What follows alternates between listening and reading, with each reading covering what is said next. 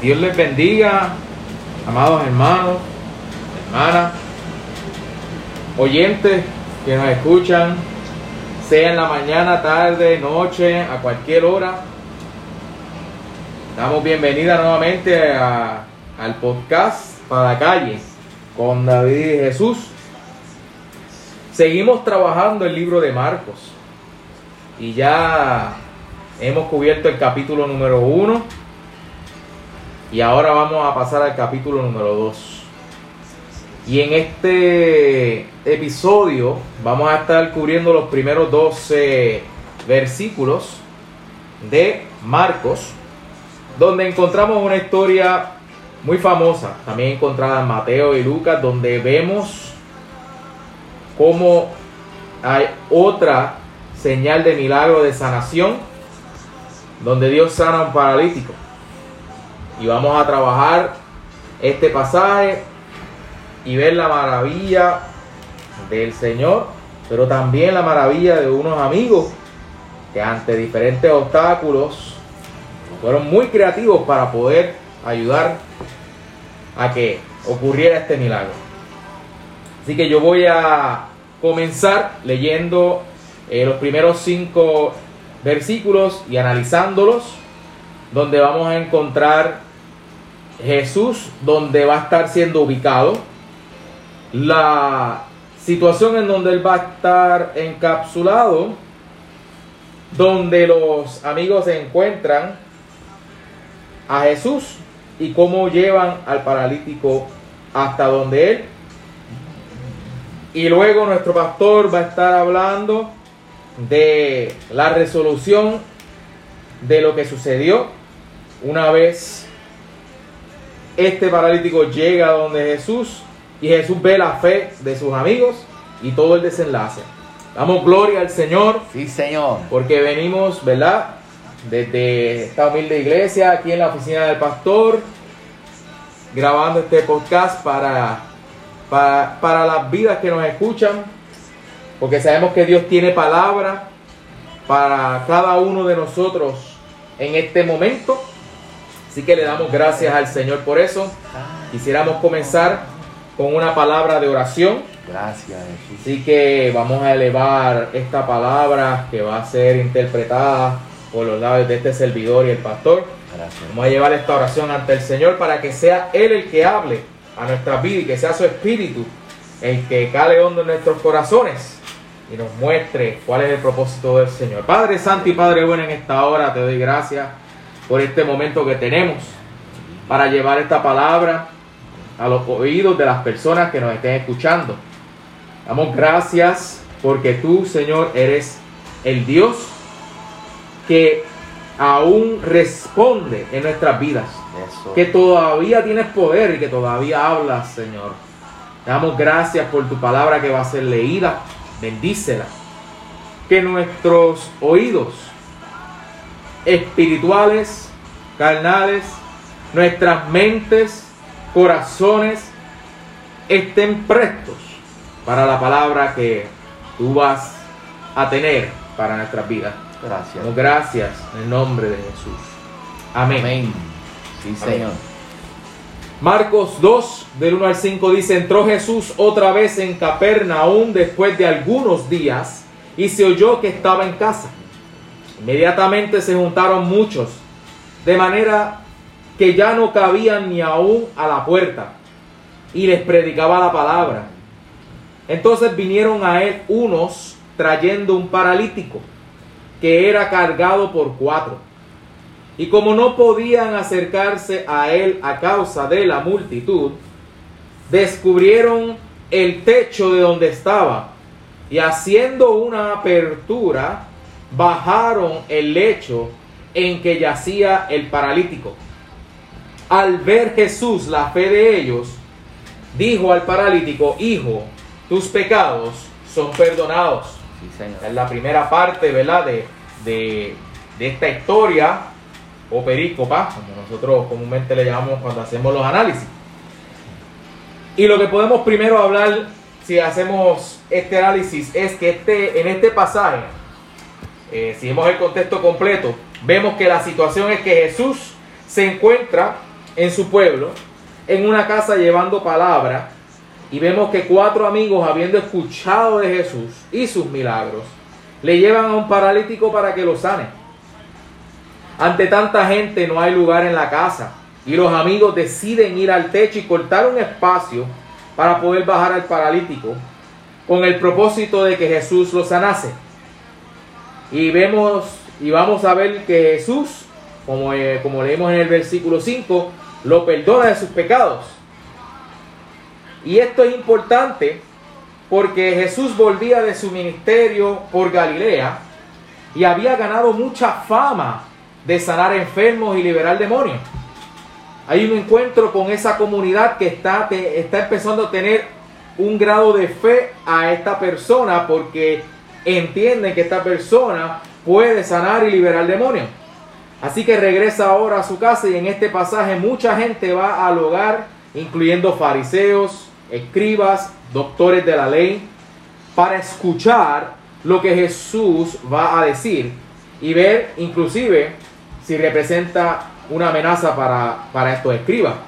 Como habíamos hablado en historias anteriores del capítulo 1, vemos que ya había eh, esa, ese encontronazo, ¿verdad? Con estas personas de la ley, cuando Jesús comienza a hablar, porque ven que está haciendo cosas que para ellos eh, les parece incorrecto en la manera en que lo está llevando. Así que ya, ya, hay, ya hay esa discordia, pero sin embargo, eso no impide a la gente, porque la gente está buscando ver si Jesús verdaderamente puede hacer lo que dicen de él. Sí, Señor. Al traer al paralítico y bajarlo del techo, crea tensión entre la multitud y Jesús.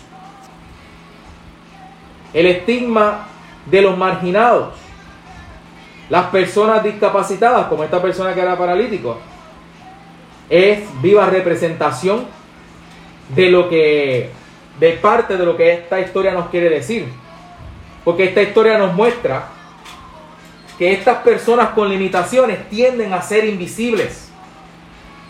Aún hay comunidades que creen que cuando llegan personas con discapacidades hay eh, que sanarlos y aún con las mejores intenciones no quizás le proveen los acomodos necesarios que necesiten porque no aceptan que aún en esa condición pueden recibir bendición de Dios. Hay personas que todavía piensan que si una persona está en silla de ruedas o tiene una situación que, que tienen que ser sanados completamente y si no son sanados, de alguna manera lo sacan de la comunidad o algo pasa. Y esto es importante porque nosotros como iglesia tenemos que entender que este pasaje, al Jesús decir que los pecados son perdonados, primero, antes de, de decir tú eres sano, levántate, lo que está Jesús diciendo es que no importa la situación física en la que tú te encuentres, aún con las limitaciones que tú tengas, tú eres lo suficientemente valioso para recibir la bendición del Señor, Aleluya. para recibir la bendición del reino. Gracias, Dios. Así que ese encuentro con la comunidad de fe hace al invisible visible hace al discapacitado digno de recibir la bendición. Aun si su condición no pudiese ser arreglada en esta vida, tiene la vida eterna, tiene la oportunidad de recibir la vida eterna y poder gozar de las mansiones celestiales cuando venga el tiempo del Señor. Sí, Señor. Esa promesa es más importante que cualquier situación de sanidad que te puedan hacer, porque déjeme decirle algo, hermano, que me escucha. Hay una realidad que todos tenemos que enfrentar. ¿El Señor puede hacer milagros? Claro que sí. Y vamos a ver la historia de milagros. Pero en esta vida, aún todos esos milagros son temporeros.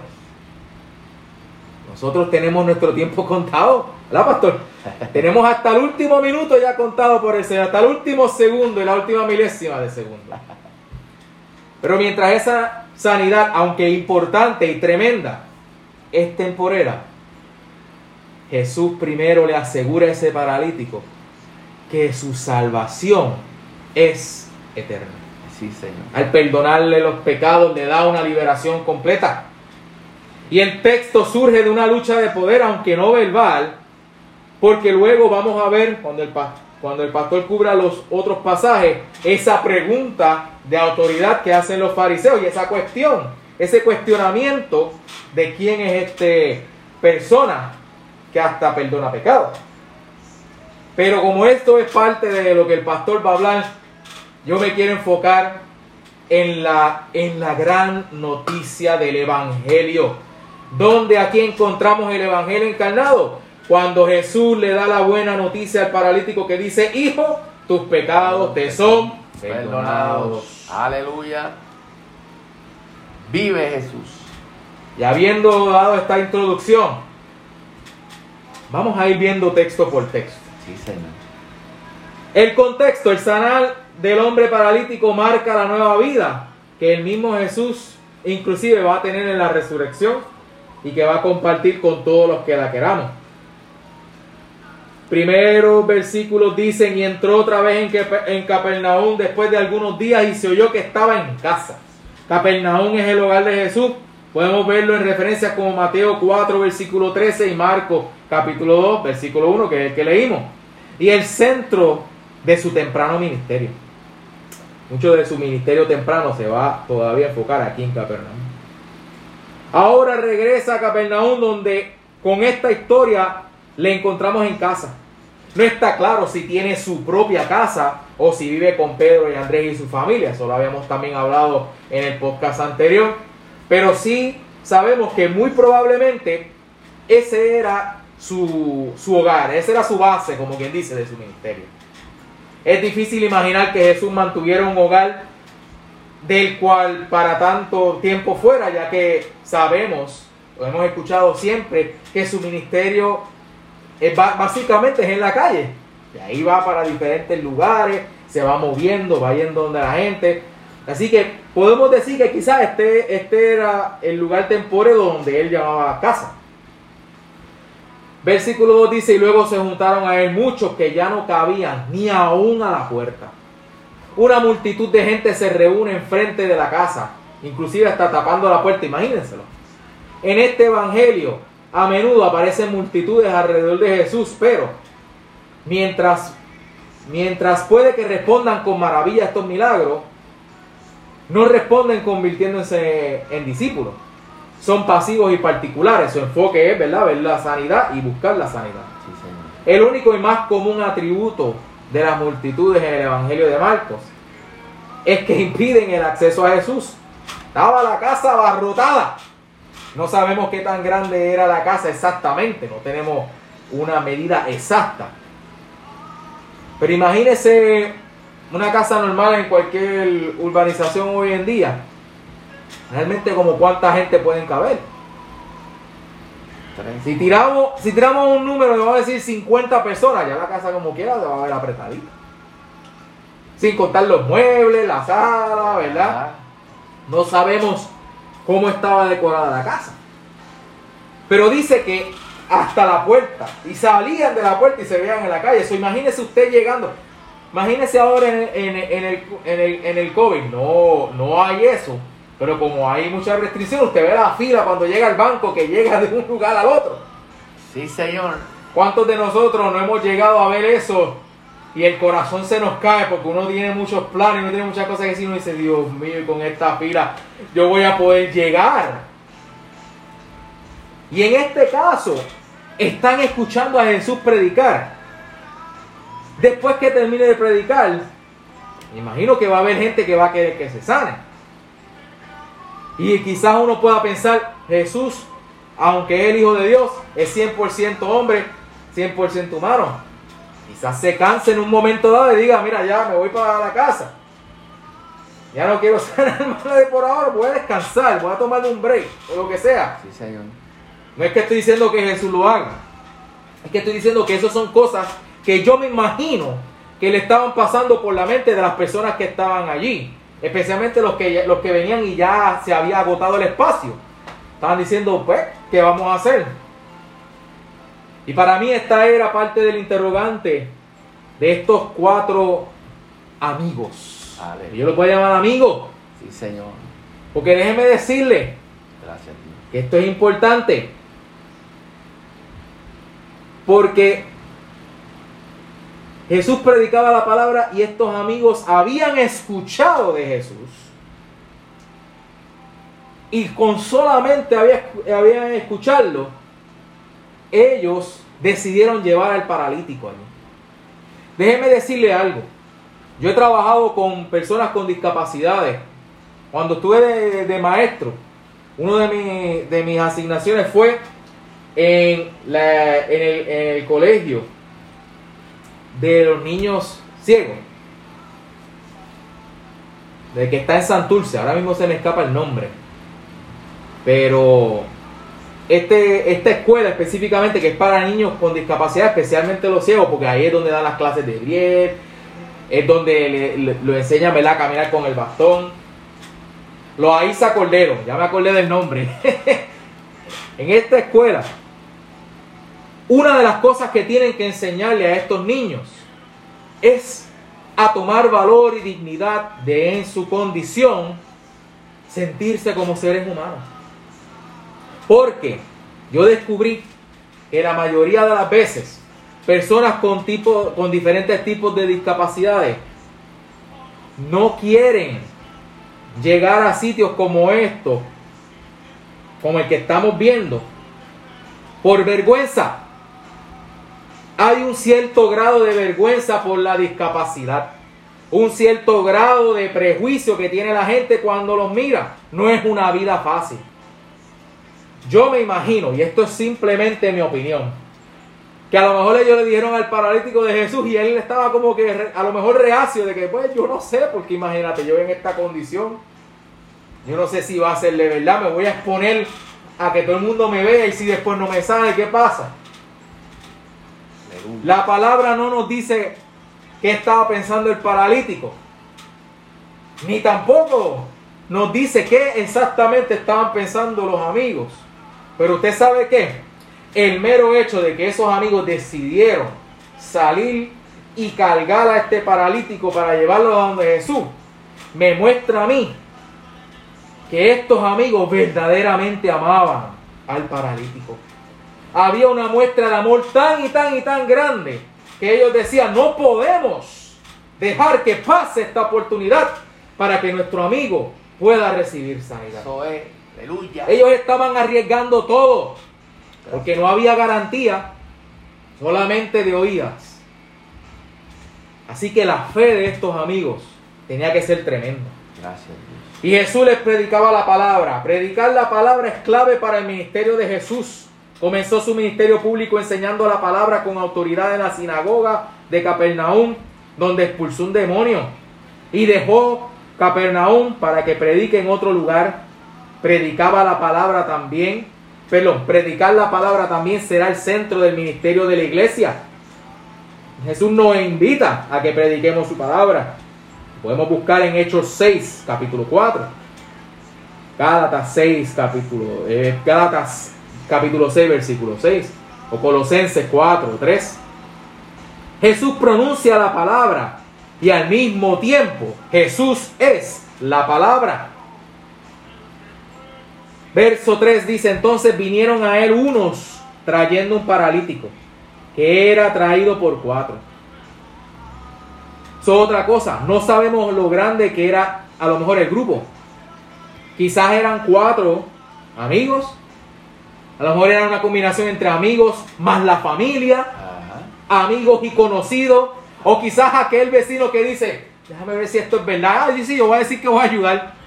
¿Cuántos de nosotros no tenemos algún vecino que siempre, tú nunca lo escuchas, pero cuando hay algo que pueda hacer como un tipo de bochinche o drama, siempre está ahí? Con el pretexto de que yo voy a ayudar. ¿Por qué? Porque quiere ver. No importa lo grande que era este grupo, cuatro de ellos eran los que llevaban la camilla. Y como no podían llegar, versículo 4, a él, a causa del gentío, descubrieron el techo de donde estaba. Hermanos y hermanas, hacen una apertura en el tejado para bajar a su amigo a la presencia de Jesús. Oigan bien, en una casa típica de aquel día, el tejado sería plano y estaría sostenido por vigas atravesadas sobre las paredes y compuesto de una mezcla de barro y paja. Tampoco era un techo bien fácil, porque el barro endurece. Ajá. Entre el barro y el paja, en esos momentos, hacen una tecnología algo similar al cemento, un poquito más flexible y moldeable y débil, pero era algo así, no era tampoco algo que era tan fácil como simplemente un techito de un indio o algo de quitarle una paja. Era algo un poco complicado. En las noches calurosas, gente a menudo dormía en el tejado y el tejado les concedía un retiro privado de un hogar ocupado. Generalmente había una escalera afuera que permitía el acceso al tejado. Subir a un hombre paralítico por la escalera no era nada fácil y requería valor por parte del paralítico. Hacer una abertura en el tejado sería una solución valiente para la falta de acceso a Jesús. Miren la fe de estos cuatro. Llegan, la fila está tremendísima, esto, esto está barrocado. Y dicen, ¿cómo vamos a llegar? Y a lo mejor uno de ellos se le ocurre. "Mira, vamos, vamos a subirlo al techo y vamos a romper ahí para que bajen. Sí, señor. Algunos eruditos dicen que es fácil reparar un tejado de barro y paja. Pero es difícil reparar un tejado para que no gotee. Y yo he estado bregando en mi techo y yo sé lo fácil. Me acuerdo del primer episodio del podcast que dije que aún la grieta más mínima puede causar una gotera. Sí, señor. Pero aunque quizás el daño no es trivial, incluye una gran obra de demolición, porque estamos hablando de un paralítico. So, el hoyo tampoco podía ser muy pequeño que digamos. Y haciendo abertura, bajaron el lecho en que yacía el paralítico. Imagine cómo ha de sentirse este hombre paralítico. Volvemos a ese punto de la vergüenza. Usted se imagina cómo se debe de sentir ese paralítico viendo todo lo que sus amigos están haciendo. Sin saber si hay una garantía de que iba a haber un milagro de sanidad. No estaría atado a un lecho tieso. Esta camilla sería algo floja para llevar a una persona.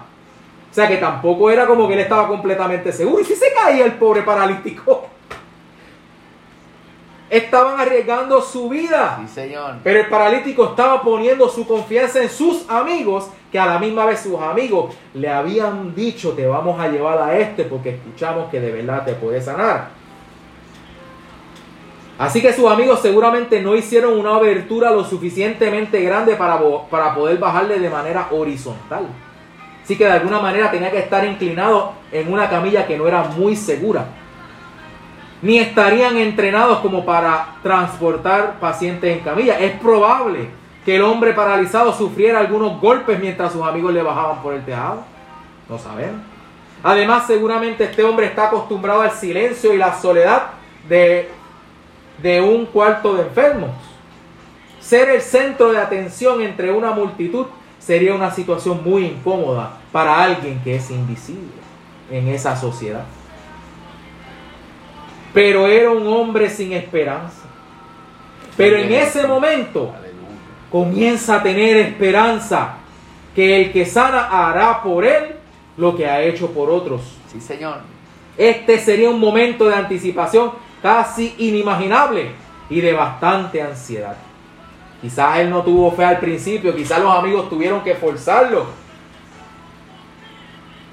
y decirle, no, no, no, nosotros te vamos a llevar.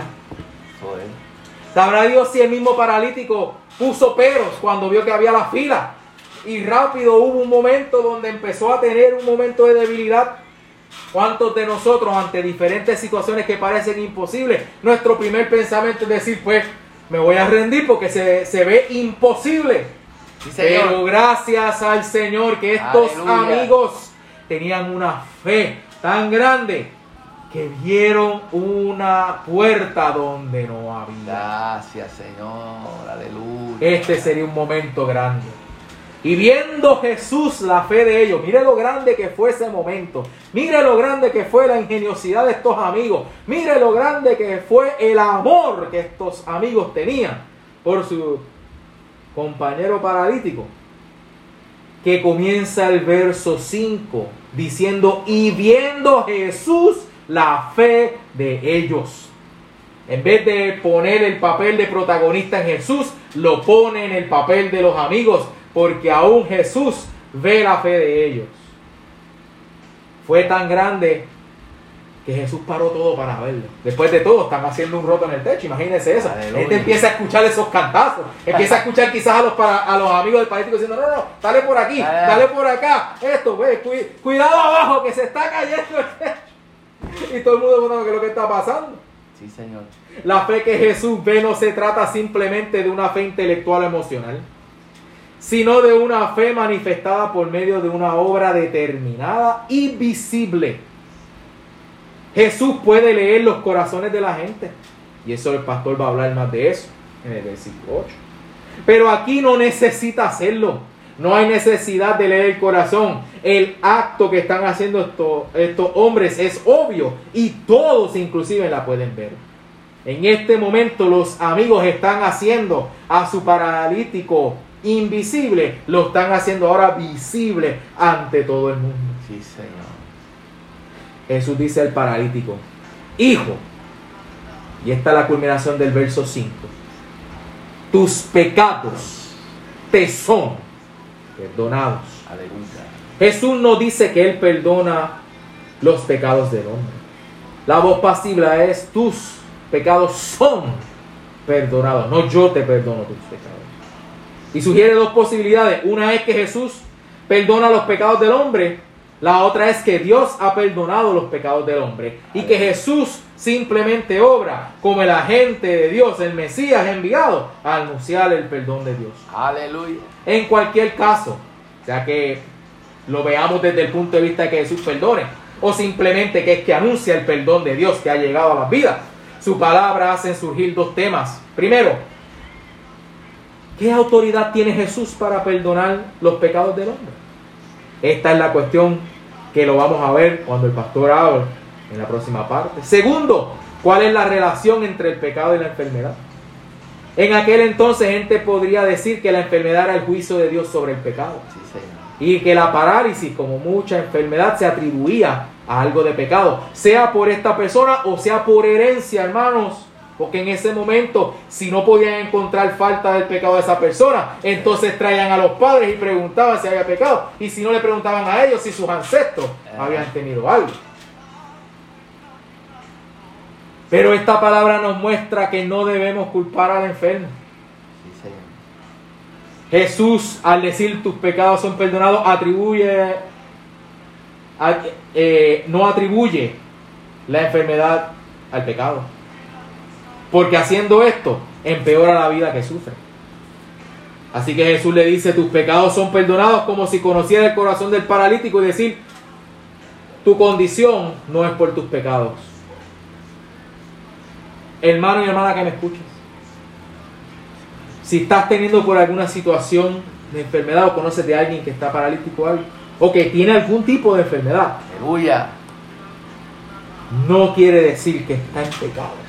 No quiere decir que el Señor está tirando juicio por esa persona. Hacer eso es un acto prácticamente criminal de desvalorizar a la persona.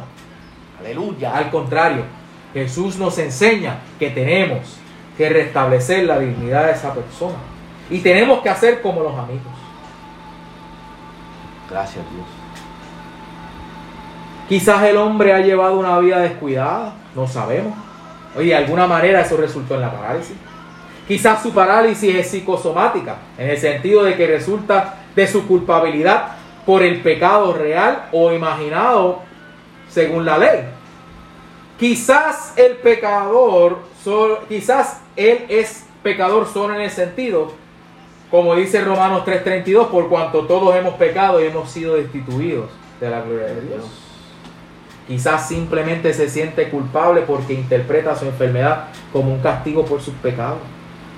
Cualquier persona que sufre una grave enfermedad o una pérdida tiende a cuestionar lo que él o ella ha hecho para merecer tal cosa.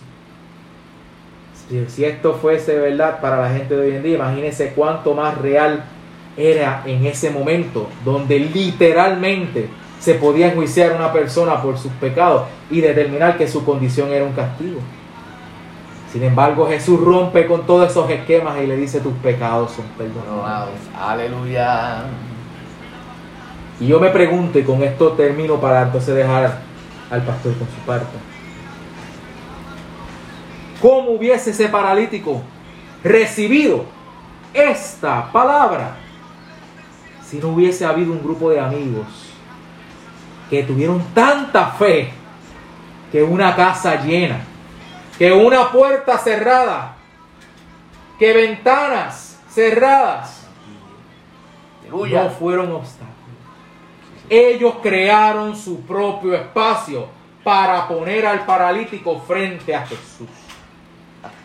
Muchas veces Jesús no puede llegar a donde la persona porque la misma persona pone obstáculos. Recuerde que nuestro Dios es un Dios liberador, que no controla, que nos ha dado libre albedrío. Por ende, muchas veces ponemos casas llenas de personas y hacemos nuestros propios obstáculos.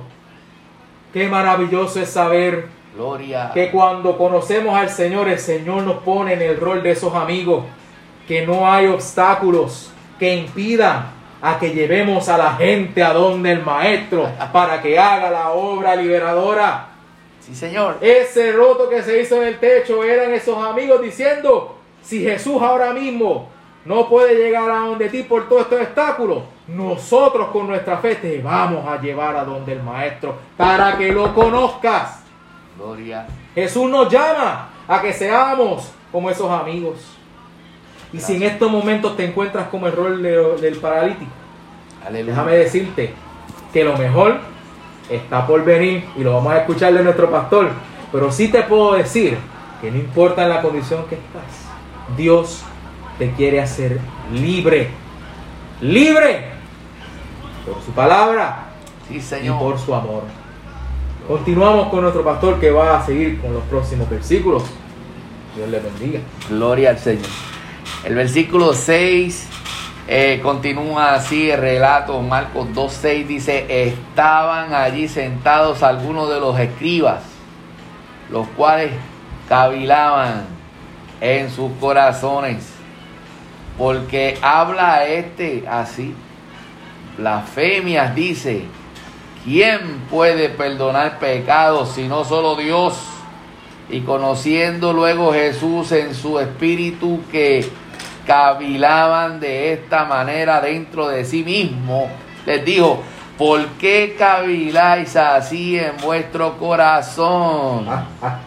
En nuestros corazones, ¿qué es más fácil? Decir al paralítico tus pecados te son perdonados o decirle levántate, toma tu lecho y anda. Pues para que sepáis que el Hijo del Hombre tiene potestad en la tierra para perdonar pecados, dijo al paralítico, a ti te digo, levántate, toma tu lecho y vete a tu casa.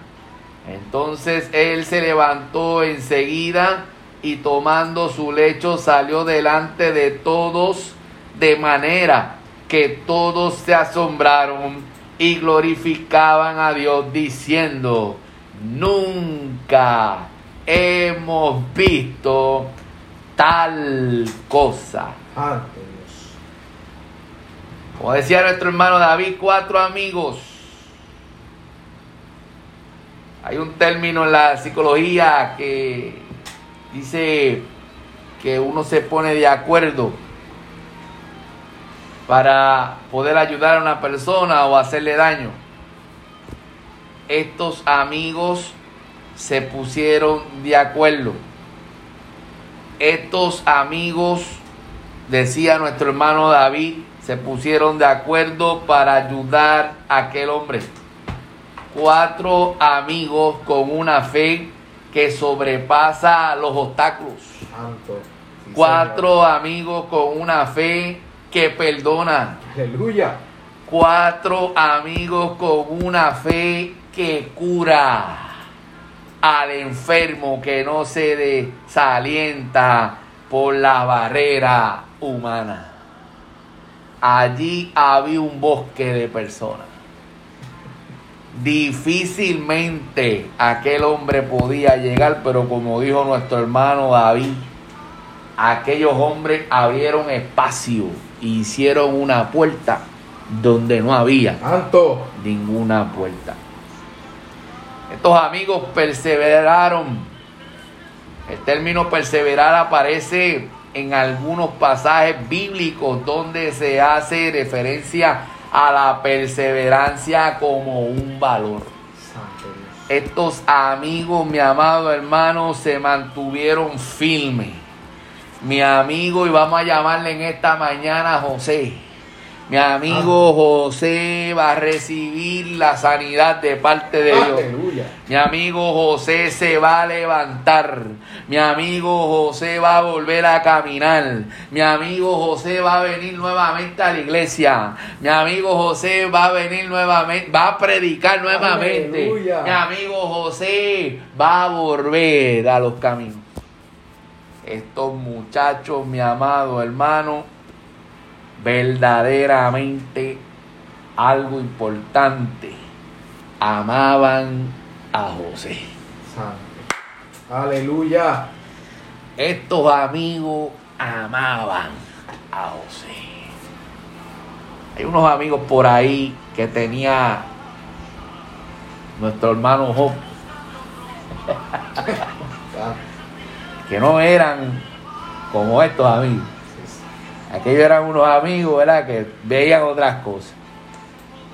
Pero estos amigos, el amor era tan grande hacia José que vieron un milagro en la vida de José. Gloria a Dios. Estos amigos son tipo de la iglesia. Es lo que hace la iglesia con las personas. Aleluya. Ven en las personas posibilidades. Ven en las personas talentos ven en las personas sanidades, milagros. La iglesia del Señor ve en las personas lo que Dios ve. Estos cuatro jóvenes veían lo que Dios veía en aquel hombre. Gloria a Dios. La perseverancia como valor significa que aquellos que posean esta cualidad poseerán una virtud en su persona. Aquellos que perseveran, mi amado hermano, poseen una virtud en su persona. No todo el mundo persevera. A la primera que encuentran algún, algún impedimento, se acabó el evento. Dice que las personas que perseveran, mi amado hermano, hay una virtud en ellos, en su persona, como ellos son. Se dice que quien tenga perseverancia tendrá a Dios a su lado. Aleluya. Estos cuatro amigos, mi amado hermano, que ayudaron a José. Gloria al Señor. Definitivamente Dios estaba a su lado. El que persevera, Dios está a su lado. Dios está con él. Dios lo lleva de la mano. Dios lo llena de su espíritu. Santo Dios. Este término no solo hace referencia a la fe en Dios, sino que también se refiere a la perseverancia en múltiples ámbitos de la vida. Aleluya. Por ejemplo, perseverar en el trabajo.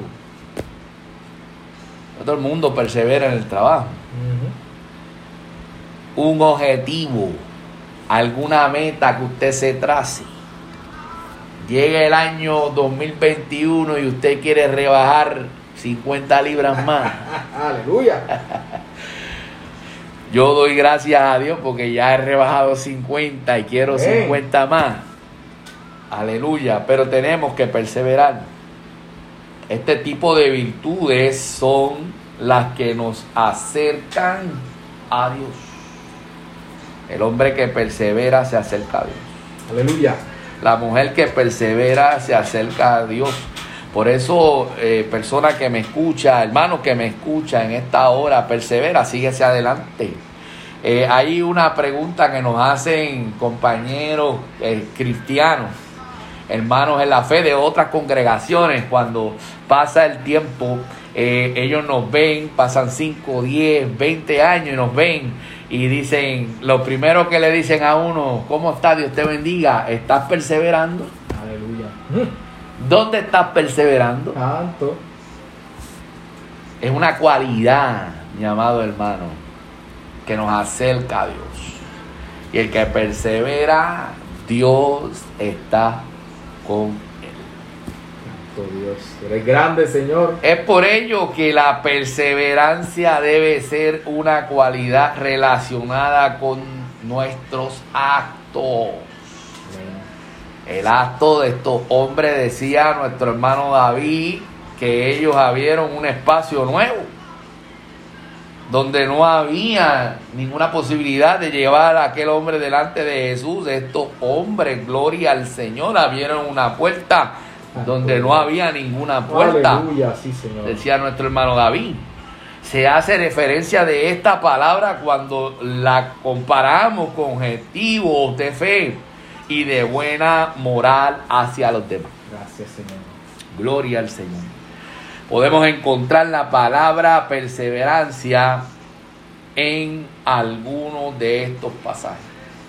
Lucas 8:15, mas los que cayó en buena tierra, estos son los que con corazón bueno y resto retienen la palabra oída y dan fruto con perseverancia.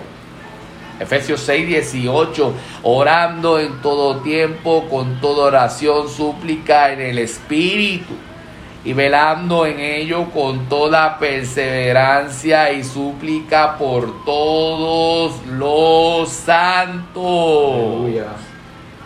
El significado bíblico de perseverancia en sentido literal quiere decir continuar, seguir. Hermano y amigo, si te has puesto una meta, continúa, sigue. Estos cuatro amigos continuaron, siguieron. Wow. No Gloria a Dios. los detenió, los, los detuvo, perdón. Nadie. En sentido bíblico quiere decir que el don de salvación es eterno.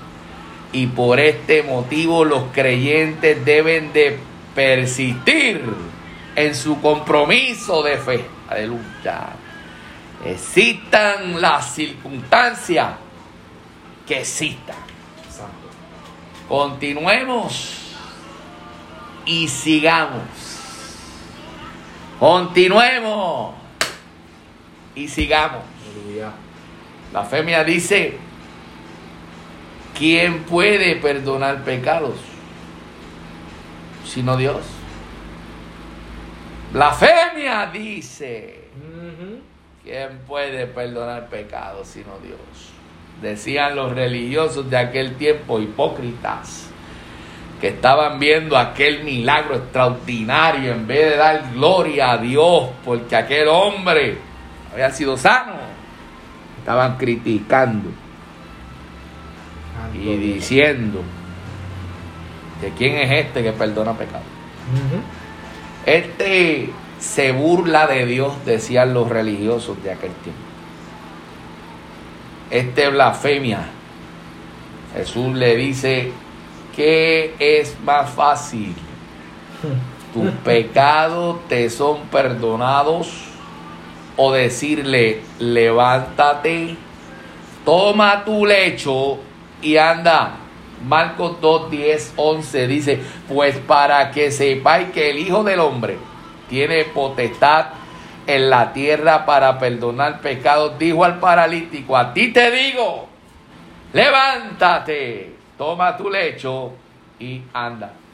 Para el tiempo de Jesús, y nuestro hermano David lo, lo, lo dijo, eh, había una creencia donde si la persona estaba enferma era porque estaba en pecado.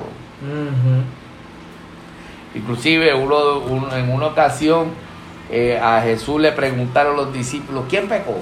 ¿Este o sus padres? Y había esta creencia de que las personas que estaban enfermas, pues entonces pues era porque había un pecado por ahí.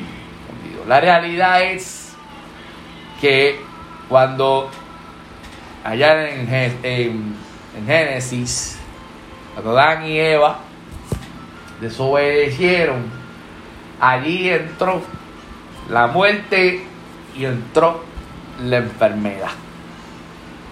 Es decir, está esa concupiscencia del pecado en nosotros y está ese pecado original que se habla.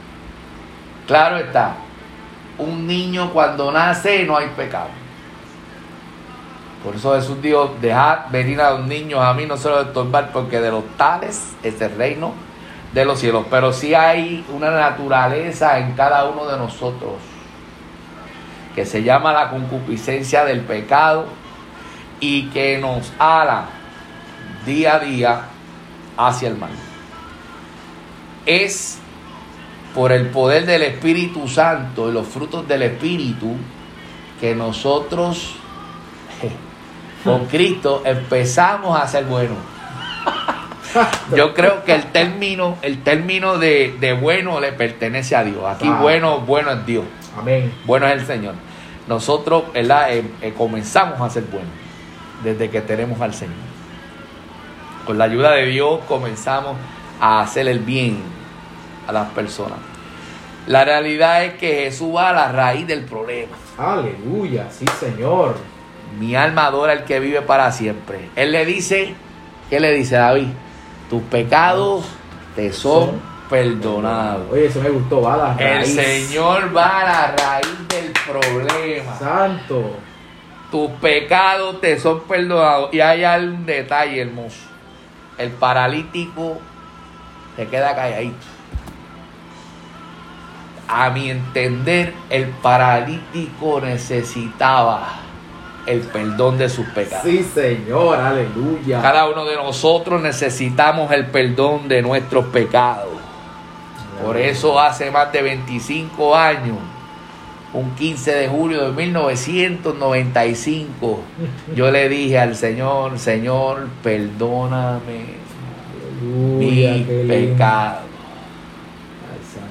Dios. Te acepto como mi salvador de mi vida. Aleluya y recibo tu perdón. Nuestro Señor y Salvador Jesucristo murió en la cruz del Calvario por cada o por la humanidad completa para perdón de los pecados. Y aquí Jesús va a la raíz del problema. Tus pecados te son perdonados. ¿Quién es este? Decían los hipócritas. En la mente de Dios Jesús todavía no había pasado a la cruz. Pero en la mente de Dios ya este, el perdón de Jesús ya estaba. Y Jesús dice, tus pecados te son perdonados. Jesús tiene poder. Una vez habló Dios, dos veces he oído esto, que de Dios es el poder. A ti te digo, levántate, toma tu lecho y vete es decir, Jesús fue a la raíz del problema ya que el muchacho se levantó. Dice que el que practica el pecado es esclavo del pecado. Cuando Jesús nos perdona y nos limpia con su sangre preciosa, podemos decir, soy feliz, Jesús me libertó. Este hombre pudo pararse, tomar su lecho y echar a andar. En esta mañana el Señor te perdona tus pecados. En esta mañana el Señor va a la raíz del problema. Aquello que te aqueja, aquello que no te deja vivir en paz. Dios te hace libre por el poder de su Espíritu Santo. Para que pueda correr, para que pueda caminar para que puedas avanzar.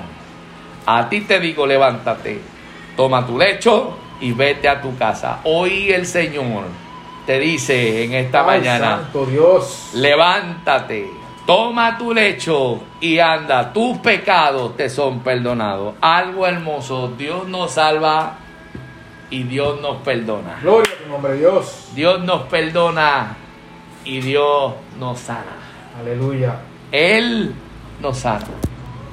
Entonces se levantó y salió de delante de ellos, dice la historia. Y todos glorificaban a Dios diciendo, nunca hemos visto tal cosa. Clama a mí, yo te responderé y te enseñaré cosas grandes y ocultas que tú no conoces, hermano, que nos escucha en esta hermosa hora. Aquellos cuatro amigos son tipo de la iglesia de hoy. Una iglesia con una fe que perdona. Una iglesia con una fe que cura. Una iglesia que persevera. Una iglesia que sigue. Una iglesia que continúa. Hoy, en esta mañana, hermano o persona que nos escucha, el perdón de Dios está para ti. La sangre de Cristo te limpia para que puedas caminar, para que puedas andar, para que puedas correr libremente. Aquellos cuatro jóvenes se pusieron de acuerdo para que el milagro hermoso aconteciera en aquel paralítico. Aquellos cuatro jóvenes, hoy somos, yo y David, que somos la iglesia del Señor, Señor. representando la iglesia, parte de la iglesia, para decirte, el Señor hoy te perdona y el Señor hoy te sana. En el nombre poderoso de Jesús. Yo le voy a pedir a nuestro hermano David que tenga oración por salvación. Yo creo, yo creo que esto es una hora de salvación Sí donde es. Dios puede perdonar pecados, salvar y sanar al ser humano. Yo creo con toda mi fuerza que hoy es una hora, este momento es una hora de salvación Señor. donde Dios va a salvar, donde Dios va a perdonar y donde Dios va a sanar. Voy a dejar a nuestro Aleluya. hermano David que ore al Señor para que Dios haga tu milagro en esta mañana. Amado Señor, Gracias. damos gracias por esta palabra. Damos gracias por tu amor, por tu misericordia. Porque Señor, hoy ha venido a nosotros palabra tuya de lo alto. Gracias Dios. Tu presencia está aquí. Tu bendición está al alcance de nosotros. Te doy gracias porque tu Hijo Jesús nos ha mostrado cuán importante es saber que no importa quiénes seamos, de dónde vengamos, cuál sea nuestra condición, que en cualquier momento, en cualquier momento, no importa la situación, no importa qué excusa tú puedas dar, Aleluya. Jesús dice, a mí no me importa nada de eso. Yo quiero perdonar tus pecados. Aleluya. Así que te doy gracias, Señor, por el sacrificio de tu Hijo Jesús. En la cruz del Calvario encarnó lo que hoy estamos hablando de un Mesías que vino a liberarnos y a darnos sanidad. Padre, te pido que si hay alguna persona escuchando este podcast Sí, que todavía no, ha, no te ha conocido, yo te pido que este podcast haya sido ese roto en el techo que haya permitido Aleluya. que pueda descender a donde ti, Señor, para recibir la salvación en esta hora. Gracias, Dios. Te doy gracias, mi Señor, porque tu amor es infinito. Tu amor traspasa paredes, traspasa techos, traspasa condiciones, traspasa cualquier prejuicio que Sí, alguien pueda tener. Aleluya. A ti no te importa. Sí, Señor. Lo que te importa es el corazón. Lo que te importa es esa alma que necesita de ti. Así que Señor, te pido que en esta hora, todo aquel y aquella que esté escuchando, que abra su corazón, que tú entres en esa vida. Y si tú eres una de esas personas que hoy quieres decidir abrir tu corazón al Señor, Gracias, Jesús. no importa que estés en tu casa escuchando este podcast, no importa que estés en el automóvil, en medio del tráfico y pusiste el podcast para escucharlo, no importa si estás en la oficina médica, no importa en el lugar donde estés hoy, ahora mismo te digo que puedes recibir la salvación. Y si te interesa en este momento, repite conmigo, di Señor, Aleluya. en este momento reconozco que tú eres el Señor, que tú me amas, que tú quieres lo mejor para mí. Y en esta hora te recibo, te acepto, abro la puerta de mi corazón, abro la puerta de mi hogar para que seas mi único y exclusivo Salvador. Obra en mi vida, que tu amor me redima y que en ti pueda encontrar la salvación y la vida eterna. Aleluya. Que tú reines en mi corazón. Por Cristo Jesús. Amén. Y Señor, te doy gracias por todo aquel que haya hecho esta oración. Gracias. Porque yo sé que tú estás tocando. Pero también quiero orar por aquella, aquella que está en estos momentos, quizás estás pasando por una situación de enfermedad o está teniendo una condición. Te pido, Señor Padre, que tu Espíritu Santo sea, Señor, visitando estas vidas y que sean recibiendo tu sanidad, Señor. Pero más que nada, que cada uno de los que estén escuchando, Señor, este podcast y esté escuchando esta palabra que ha sido predicada por ti, no por nosotros. Nosotros Aleluya. solamente somos los vasos. La palabra que tú has predicado, que nos recuerde que no importa la condición que estemos, tú nos amas y que tú nos guías y que en ti tenemos la salvación. Sí, Señor. Gracias, Señor, por esto. Y oramos en el nombre de Jesús. Amén. Amén. Y amén. Aquellos cuatro amigos son tipos de la iglesia, cuatro amigos que se pusieron de acuerdo para hacer el bien. Gloria Que Dios nos ayude a ponernos de acuerdo, a ser como estos cuatro amigos, para que las personas puedan obtener los milagros de parte de Dios. Llevemos al mundo a los brazos del Señor. Abramos puertas donde no hay puertas para poder llevar la gente a la presencia del Señor.